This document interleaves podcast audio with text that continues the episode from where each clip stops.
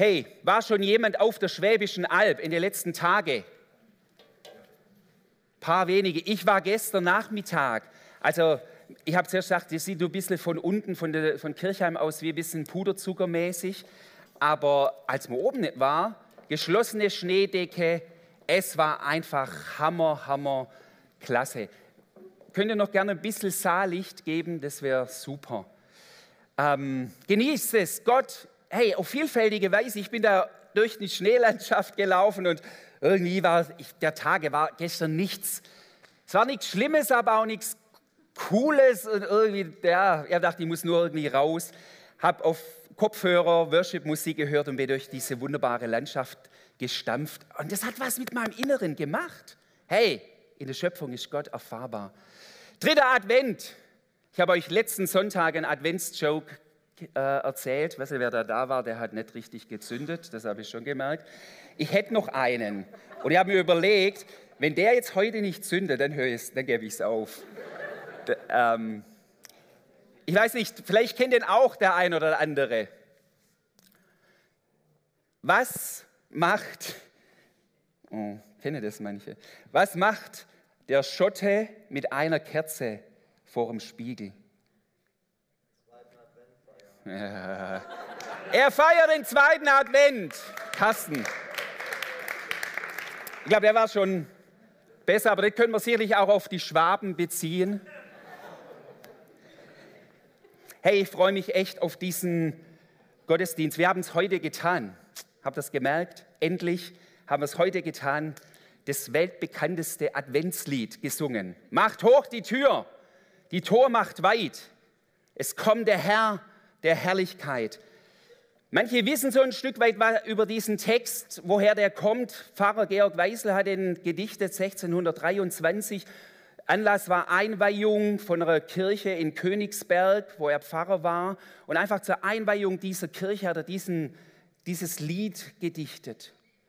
Und dieses Lied, wenn wir mal die Präsentation starten könnten, genau, dieses Lied basiert auf Psalm 24. Im Psalm 24 wird genau das aufgegriffen, was bei Macht hoch die Tür zum Ausdruck kommt. Da heißt es, tut euch weit auf, ihr mächtigen Tore, gebt den Weg frei, ihr uralten Pforten, damit der König der Herrlichkeit einziehe, einziehen kann. Wer ist dieser König der Herrlichkeit? Es ist der Herr stark und mächtig, der Herr mächtig im Kampf. Und da geht es nochmal weiter. David dichtet den Psalm und sagt dann nochmal, wer ist der König der Herrlichkeit? Es ist der Herr.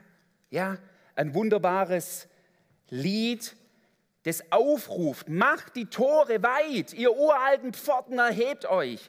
Es war natürlich bei, in, in, wahrscheinlich David, man geht davon aus, dass er vielleicht diesen Psalm gedichtet hat in der Zeit, wo er die Bundeslade wieder zurückgebracht hat. Ja, zu seiner Zeit gab es ja noch nicht den Tempel, den hat erst Salomo gebaut.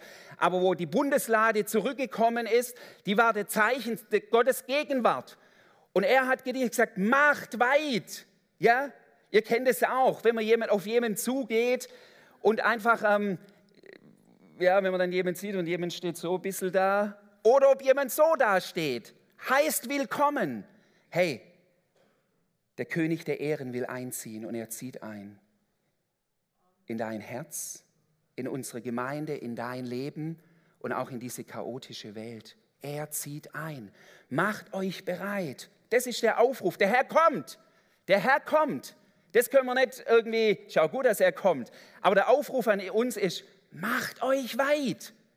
Hey, das bete ich echt auch für diesen Gottesdienst. Macht euch weit, dass der König der Herrlichkeit einzieht. Und der Psalm hat manches mit der Predigt heute zu tun. Wir sind dran für die, die das nicht wissen, die neu da sind, zum ersten Mal hören in dieser Predigtreihe, hatten wir schon acht Predigten zum Thema Dich schickt der Himmel über unsere Sendung. Wir haben da manche Themen uns angeschaut und vielleicht denkt der ein oder andere Mensch in der Adventszeit hätte man doch können Pause machen und mehr über Advent predigen als über Thema Dich schickt der Himmel. Aber das ist genau aus meiner Sicht die Kernbotschaft auch von Advent und Weihnachten. Weil da war der, das, die himmlische große Sendung, dich schickt der Himmel. Wen? Christus. Der Retter ist da. Dich schickt der Himmel. Und daher passt es super gut hinein. Letzten Sonntag habe ich darüber gepredigt, über das Thema, dich schickt der Himmel unterwegs als Ermutiger. Und es war so ein Satz auch, Ermutiger sein. Und wir brauchen das so sehr. Wir haben das angeguckt anhand der Apostelgeschichte, wie Paulus immer wieder in die Orte, wo Gemeinden gegründet worden sind, wo Menschen zum Glauben gekommen sind, nicht nur einfach gesagt hat, ah, jetzt sind sie alle zum Glauben gekommen, Halleluja, ähm, jetzt Bahnrichtung, sie haben ihr ewiges Heil und so weiter, kommen in den Himmel, alles ist gut. Nein, er ist umhergezogen und hat sich Mühe gemacht, hinzugehen für was? Um zu stärken und zu ermutigen. Und wir haben das, das gehabt. Ermutiger sein ist nicht kompliziert, aber es hat das Potenzial, Leben zu verändern. Ermutiger sein ist nicht kompliziert, es können ganz einfache Dinge sein, aber es hat das Potenzial, Leben zu verändern. Und wir hören jetzt hier ein Zeugnis. Gleich letzten Sonntag hat sich das ereignet, glaube ich, noch zum Teil während des Gottesdienstes, in zwei junge Frauen eben genau dieses Ermutiger sein ist nicht kompliziert, aber es hat das Potenzial, etwas im Leben zu verändern. Heißt mit mir willkommen die Melli und die Salome. Kommt mal ihr beide nach vorne.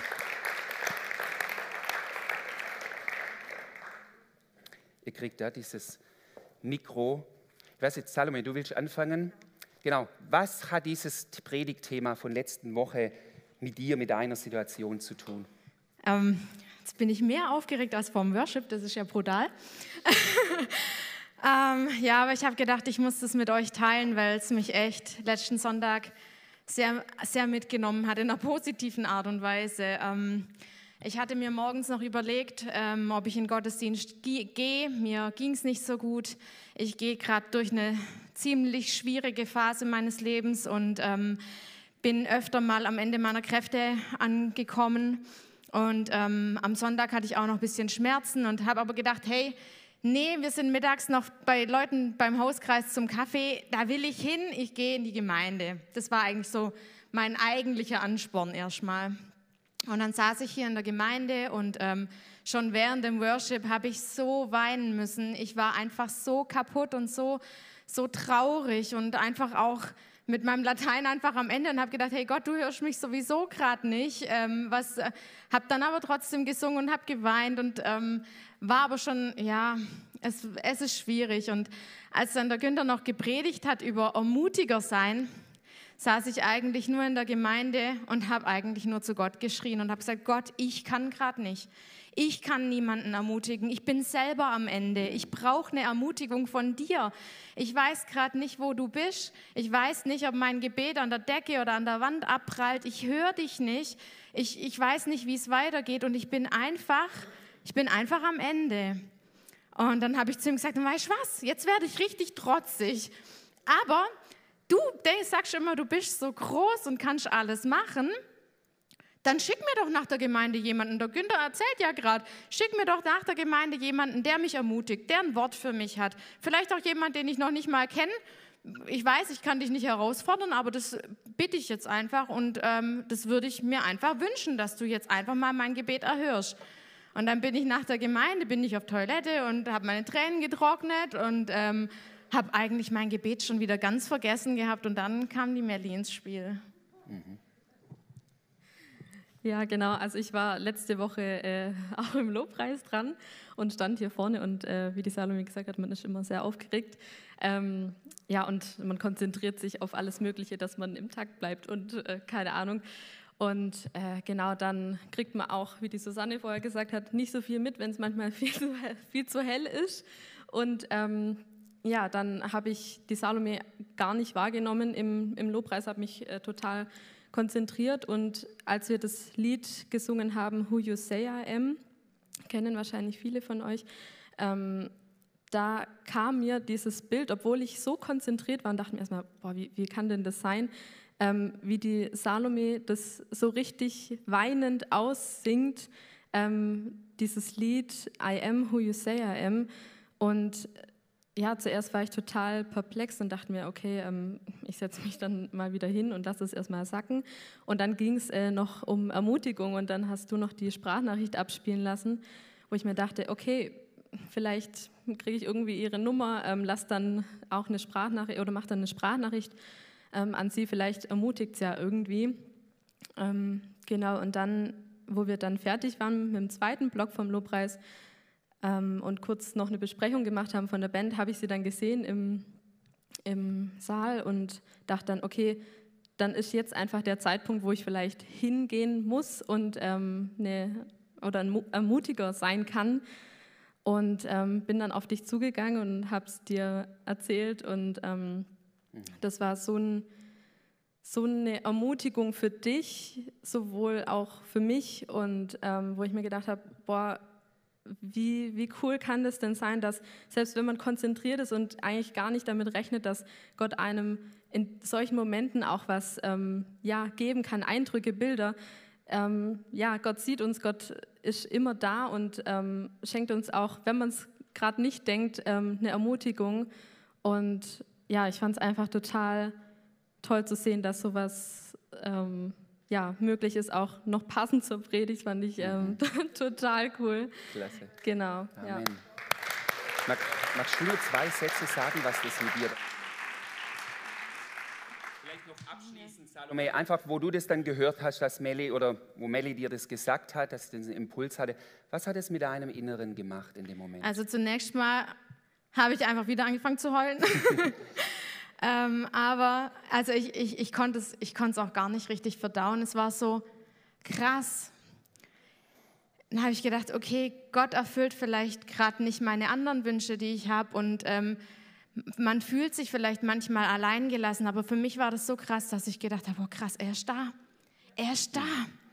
Und da möchte ich auch einfach euch ermutigen, wenn ihr in einer Zeit seid, wo ihr einfach denkt, okay, es geht gerade nicht weiter oder ich habe keine Kraft mehr oder so, Gott ist trotzdem da Amen. und er trägt euch. Und auch wenn ihr das Gefühl habt, er ist vielleicht meilenweit weg, dann steht er vielleicht direkt neben euch und nimmt euch gerade in den Arm und ihr merkt es nicht mal. Und also ich möchte euch das einfach zusprechen, dass Gott einfach immer da ist und er wird dich niemals im Stich lassen. Und klar, er ist, er ist auch in den traurigen Situationen mit dir. Wahrscheinlich weint er sogar mit.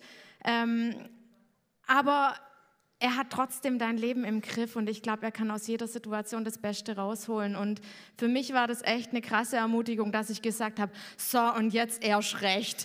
Jetzt, cool. jetzt geht es erst recht weiter mit Gott. Amen.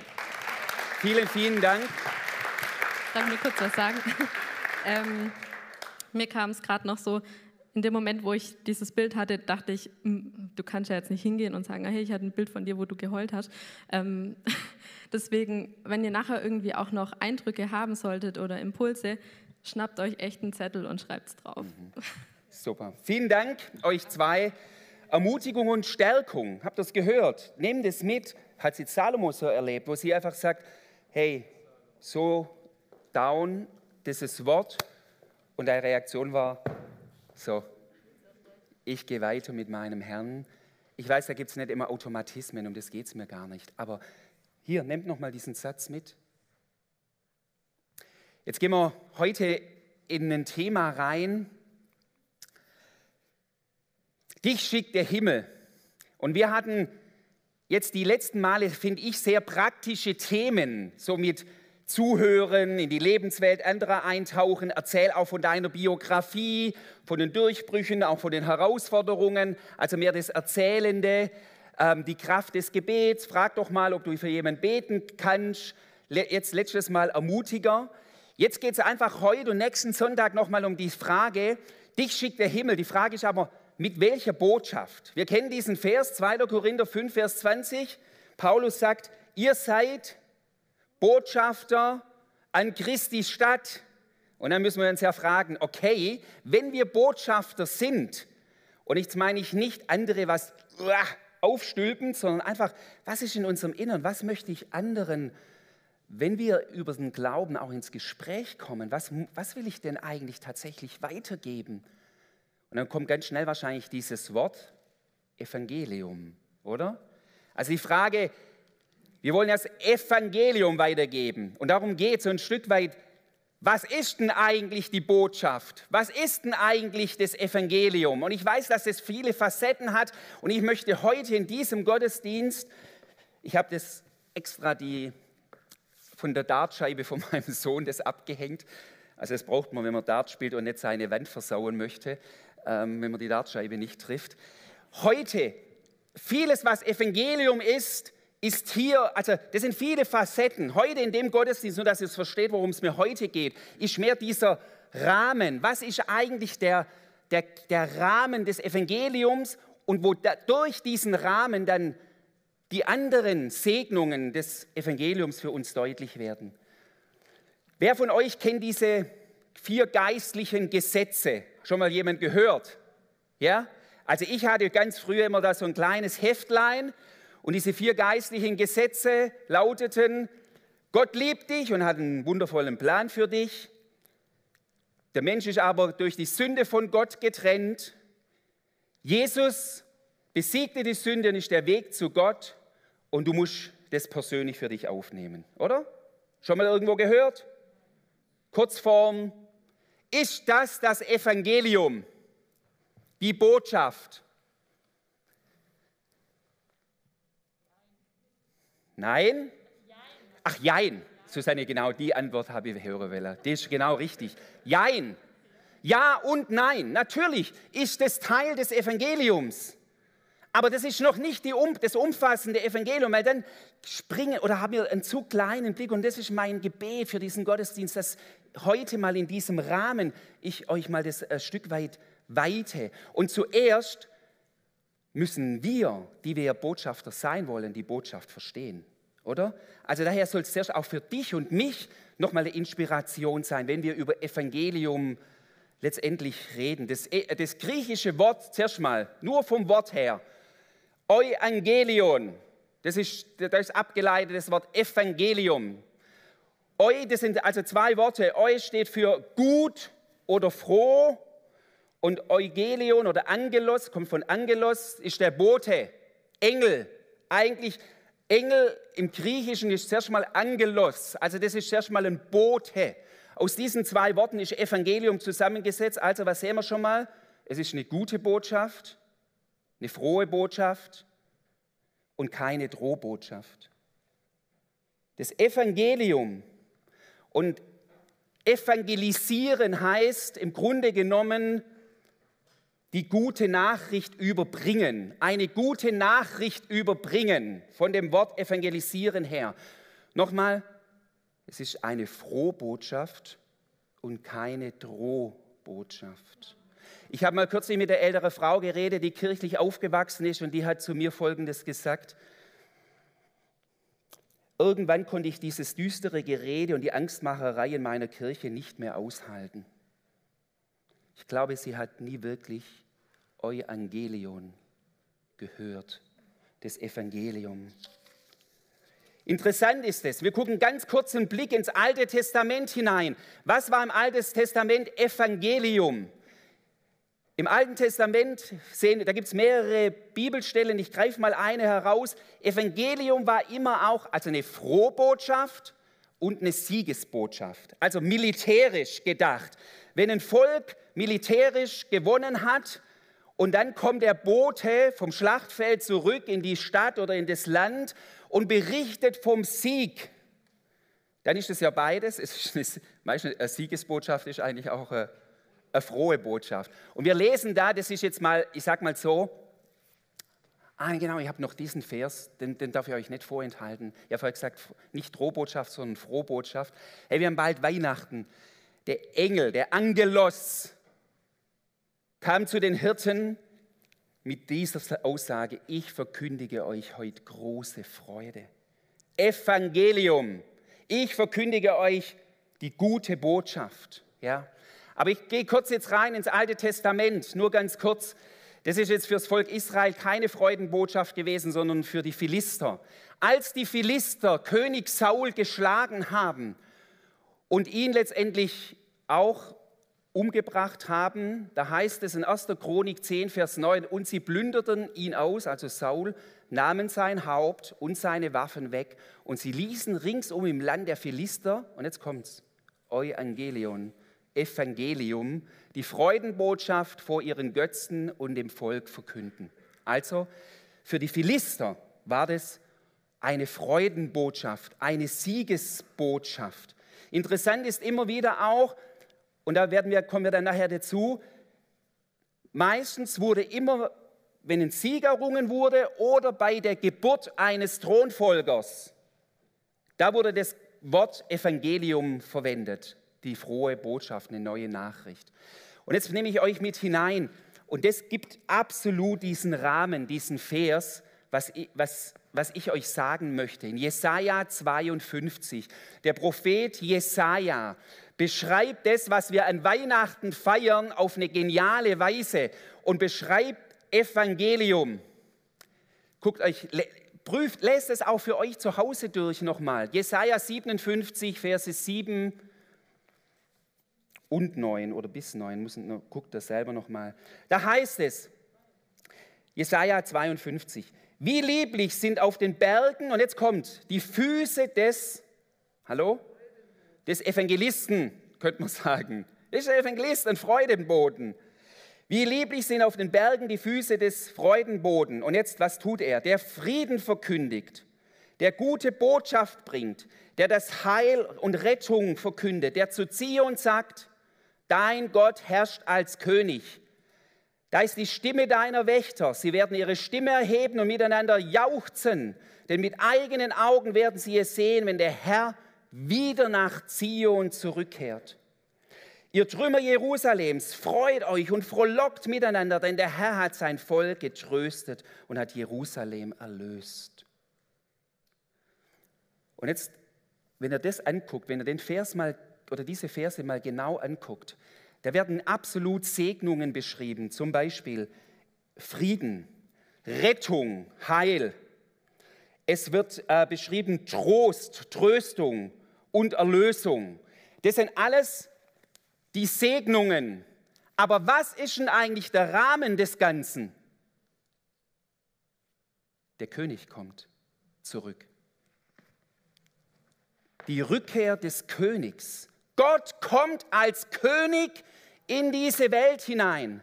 Das ist das, die Hauptbotschaft. Damit es alles andere, die Segnungen vonstatten oder die Segnungen freigesetzt werden, kommt er als König. Ich habe es mal so formuliert. Das Kommen des Königs bzw. das Antreten seiner Königsherrschaft ist das eigentliche Evangelium und daraus folgen dann die weiteren Segnungen. Das müssen wir so, so verstehen. Das Evangelium, da geht es um einen König und um eine Königsherrschaft und dass Gott zurückkehrt und kommt in diese Welt hinein. in dem Evangelium, das werde ich heute manchmal nochmal betonen, nochmal, in dem Evangelium geht es nicht nur um deine persönliche Errettung. Nicht nur, auch sondern es ist die Botschaft, dass Jesus König ist und dass sein Reich schon jetzt angebrochen ist und dass wir Menschen einladen, unter seine gute Herrschaft zu kommen. Das ist Reich Gottes. Ich werde es gleich nochmal auch, auch, auch ähm, in der Hand dieser auch in der Apostelgeschichte ganz kurz zeigen. Als Maria von Engel Gabriel besucht worden ist, als er kam und ihr Evangelium verkündet hat, wird, hat, du wirst schwanger werden. Oh, zuerst mal war es vielleicht nicht gleich frohe Botschaft, so ein bisschen, wie, wie wird es gehen, wie soll das gehen. Aber interessant, als der Engel Gabriel das Maria näher erklärte, hat er nicht in erster Linie gesagt, das Evangelium, da kommt jetzt einer, der immer nett und lieb zu den Menschen ist. Das ist er auch. Aber, sondern Lukas 1, Vers 32 und 33. Das ist die Botschaft des Engels gewesen an Maria. Der, der, den du gebären wirst, liebe Maria, der wird groß sein und Sohn des Höchsten genannt werden. Und Gott, der Herr, wird ihm den Thron seines Vaters David geben und er wird König sein über das Haus Jakob in Ewigkeit und sein Reich wird kein Ende haben. Das ist das, das, das, der Kern des Evangeliums. Dieser Jesus, mit ihm bricht ein neues Zeitalter an. Die Königsherrschaft hier in dieser Welt.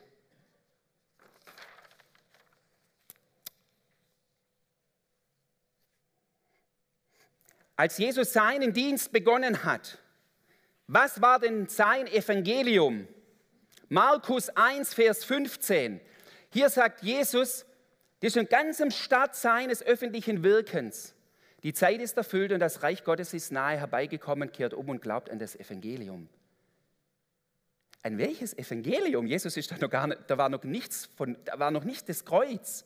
Nochmal, das Kreuz ist absolut Evangelium. Ich komme da nächste Woche drauf, was das, die, die, das Evangelium, da werden wir angucken mehr dieses, ich sage mal so, ja, heute geht es mir um den Rahmen und nächsten Sonntag möchte ich so diesen Inner Circle vom Evangelium, weil es ein Evangelium des neuen Bundes der Gnade ist. Darüber geht es nächsten Sonntag. Aber hier sagt Jesus, hier, er spricht hier, wenn wir Bibel lesen, hier spricht er vom Evangelium. Ja, von welchem Evangelium denn? Auch das Evangelium war es, dass das Reich Gottes, das, und überall, wo ihr Reich lest in eurer Bibel, steht im Griechischen Basilea, der Basileus ist der König auf Griechisch. Eigentlich muss man es immer übersetzen mit Königs, Königreich oder Königsherrschaft Gottes. Nicht nur Reich, sondern Jesus redet so viel. Die Gleichnisse, wisst ihr die? Gleichnisse sind alles Reich Gottes oder ganz, ganz viele Reich Gottes Gleichnisse. Jesus sagt, im Reich Gottes ist es wie. Was will Jesus seinen Jüngern deutlich machen? Er will sagen, so unter meiner guten Herrschaft lauft es so und so und so. Das ist, das ist Evangelium. Als Jesus vor Pilatus stand, wird er gefragt, und es geht immer, Pilatus hat, sich, hat doch Jesus nicht ins Kreuz geschlagen, weil er da, der hat sich doch für jüdische Religion überhaupt nicht interessiert groß, sondern er hat gefragt, bist du ein König? Und dann sagt Jesus, du sagst es, dass ich ein König bin. Und genau das greifen auch die Apostel in der Apostelgeschichte auf auf ihren Missionsreisen. Apostelgeschichte 8, das ist jetzt noch nicht so eine Missionsreise, die hat erst 13 begonnen, aber Philippus, ein Mann voll des Heiligen Geistes, er war in Samarien unterwegs. Und von Philippus heißt es, als sie aber den Predigten des Philippus, und auch hier, von welchen Predigten? Hier steht es, als sie den Predigten von Philippus von dem Königreich Gottes und von dem Namen Jesu Christi glaubten, ließen sie sich taufen, Männer und Frauen. Jesus Kyrios, das war das kürzeste Bekenntnis der Urgemeinde. Jesus ist Herr. Apostelgeschichte 17,7, als Paulus mit Silas in Thessaloniki war, da heißt es, und diese alle, und da, da werden sie dann von ihren Feinden bei den Oberen in Thessaloniki angeschwärzt. Und da heißt es, da sagen sie, und diese alle handeln gegen, also die, Paulus und Silas ist da gemeint, handeln gegen des Kaisers Gebot und sie sagen, ein anderer sei König, nämlich Jesus. Mir ist nur wichtig, dass ihr das versteht. Und es war nicht eine Lüge. Das war die Konfrontation sehr wohl auch im römischen Reich zu sagen, sie haben die Obrigkeit respektiert, aber hier gibt es nochmal einen anderen König und wir leben vor allem, wir sind Bürger, auch hier Roms, sagt Paulus auch mal, bin Bürger Roms, aber in aller, allererster Linie ist er Bürger des Reiches Gottes, des Königreiches Gottes. Und jetzt noch die letzte Erklärung und dann will ich es noch abschließend so ein Stück weit, was heißt es für uns dann konkret, dieses, dieses Evangelium die ganz große Klammer, so habe ich es mal beschrieben, der Apostelgeschichte, und wir hatten es ja jetzt Apostelgeschichte, und das ist echt interessant. Als Jesus auferstanden ist und bevor er in den Himmel aufgefahren ist, berichtet nochmal Lukas in der Apostelgeschichte 1,3, was hat er mit seinen Jüngern gemacht? Er hat nicht mit ihnen Mensch ärgere dich nicht gespielt oder Benokel oder was weiß ich was.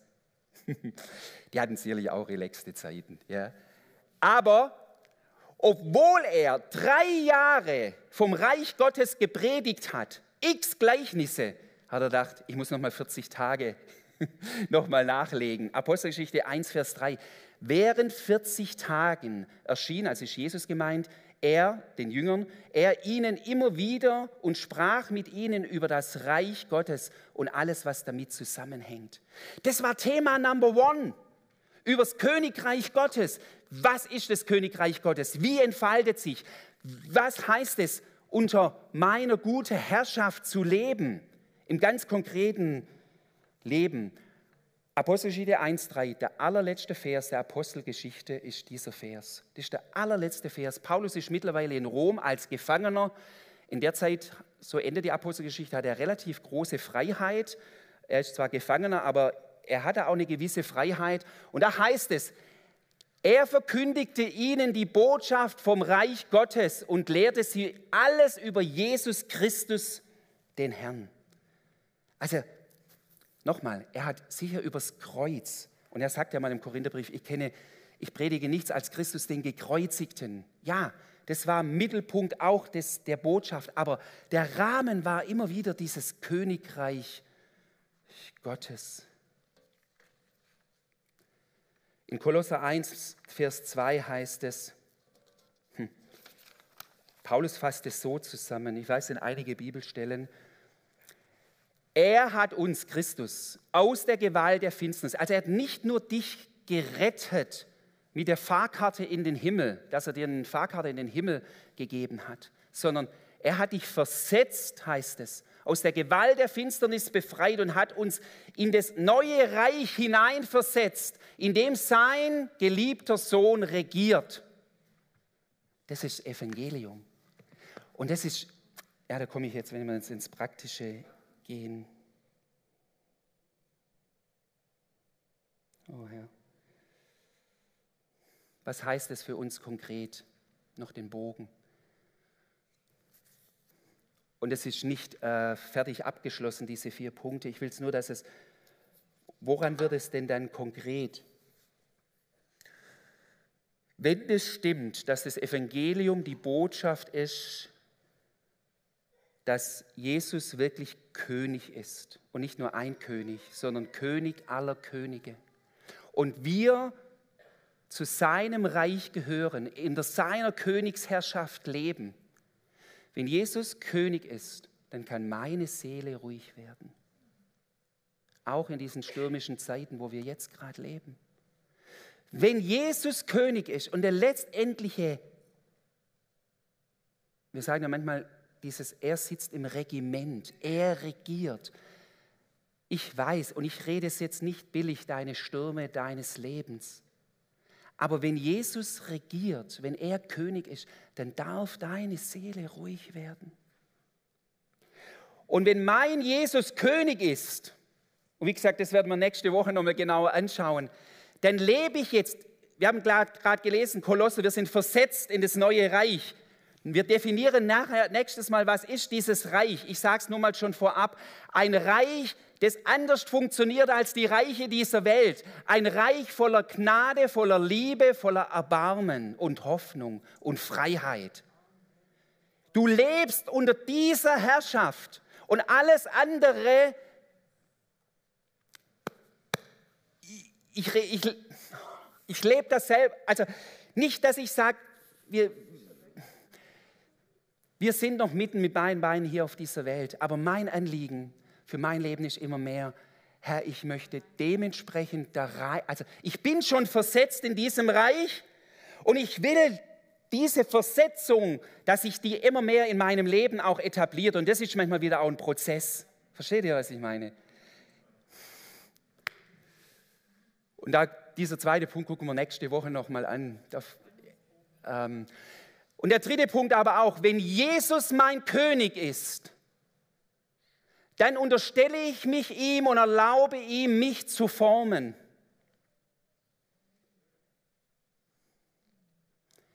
Weil ich weiß, er ist mein guter König. Dann erlaube ich ihm, dann gehe ich nicht Scheuklappen durch und sage, danke Jesus für die Errettung und für die Erlösung und jetzt gehe ich da durch, sondern Jesus, forme mich. Ja, du bist mein Gott.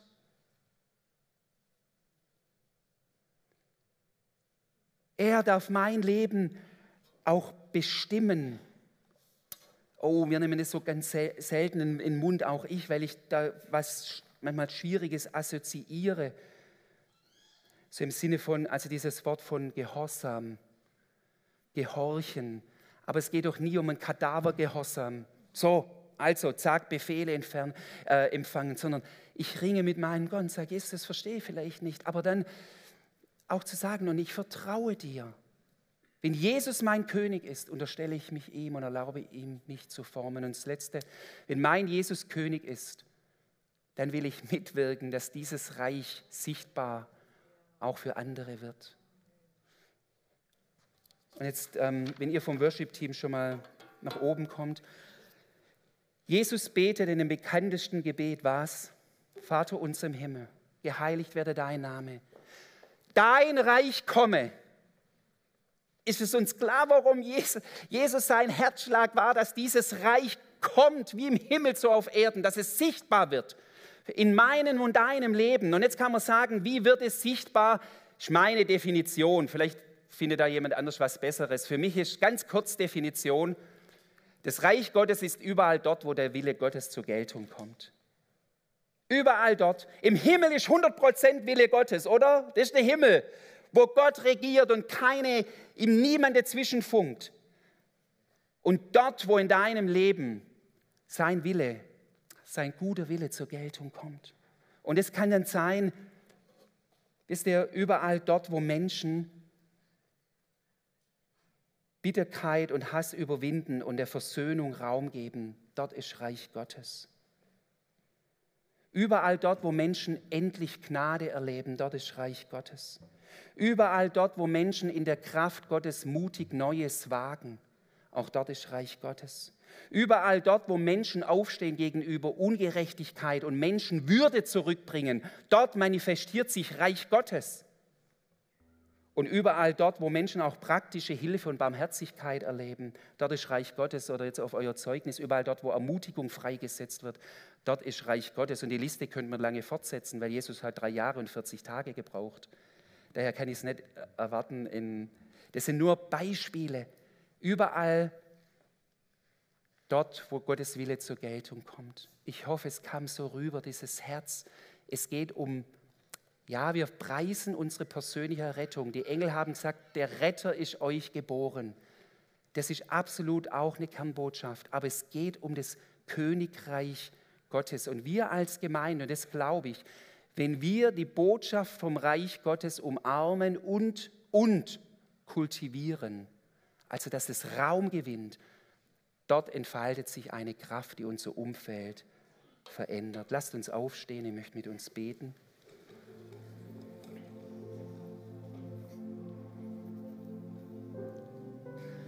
Ich hoffe für euch selber, dass ihr das nochmal so für euch echt mitnimmt. Es gibt keinen besseren Herrscher, keinen besseren König und es gibt nichts Besseres, als in Teil dieses Königreichs zu sein. Und wenn jemand hier ist oder im Livestream zuschaut,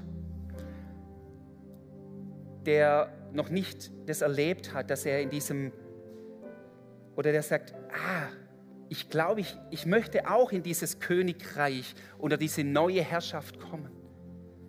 So will ich jetzt noch kurz einfach für dich beten. Und für euch einfach auch als dich schickt der Himmel. Die Frage war, mit welcher Botschaft? Erfasst selber die Botschaft und tragt sie und vor allem eines, nicht nur mit Worten, sondern lebt es hinein dieses Königreich ist reell. Das ist reell. Nicht nur die Reiche dieser Welt, die wir sehen, sondern dieses Königreich Gottes ist reell. Und Könige werden kommen und gehen, aber unser König Jesus wird bleiben in Ewigkeit. Jesus, und jetzt bete ich für Menschen, die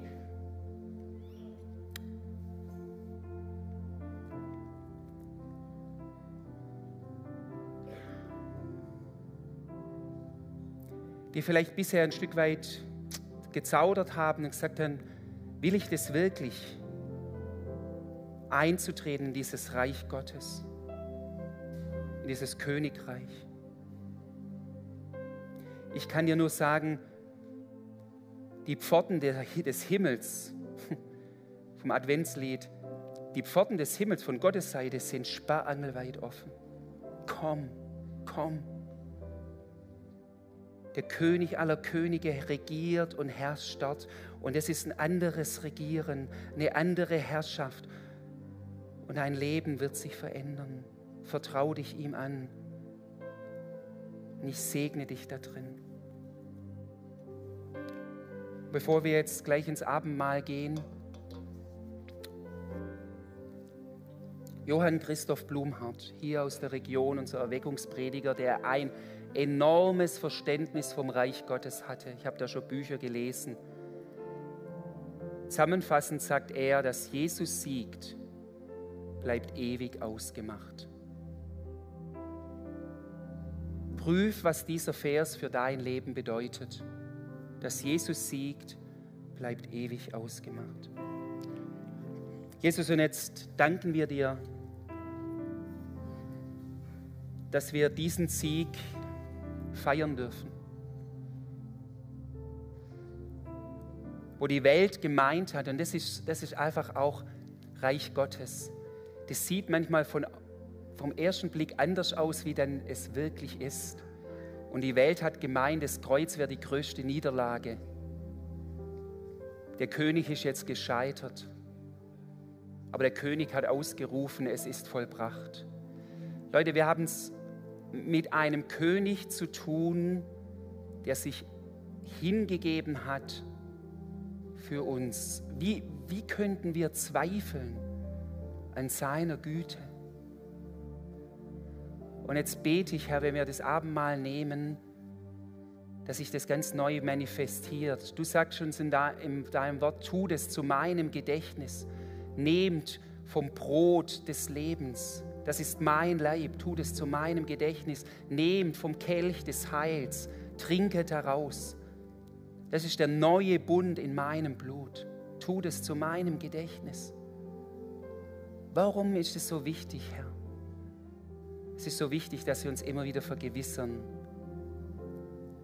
dass wir es mit einem absolut liebenden König zu tun haben und dass wir versetzt sind losgelöst, von allen Mächten der Finsternis losgelöst sind. Und so segne ich jetzt dieses Abendmahl im Namen Gottes des Vaters und des Sohnes und des Heiligen Geistes. Amen. Amen.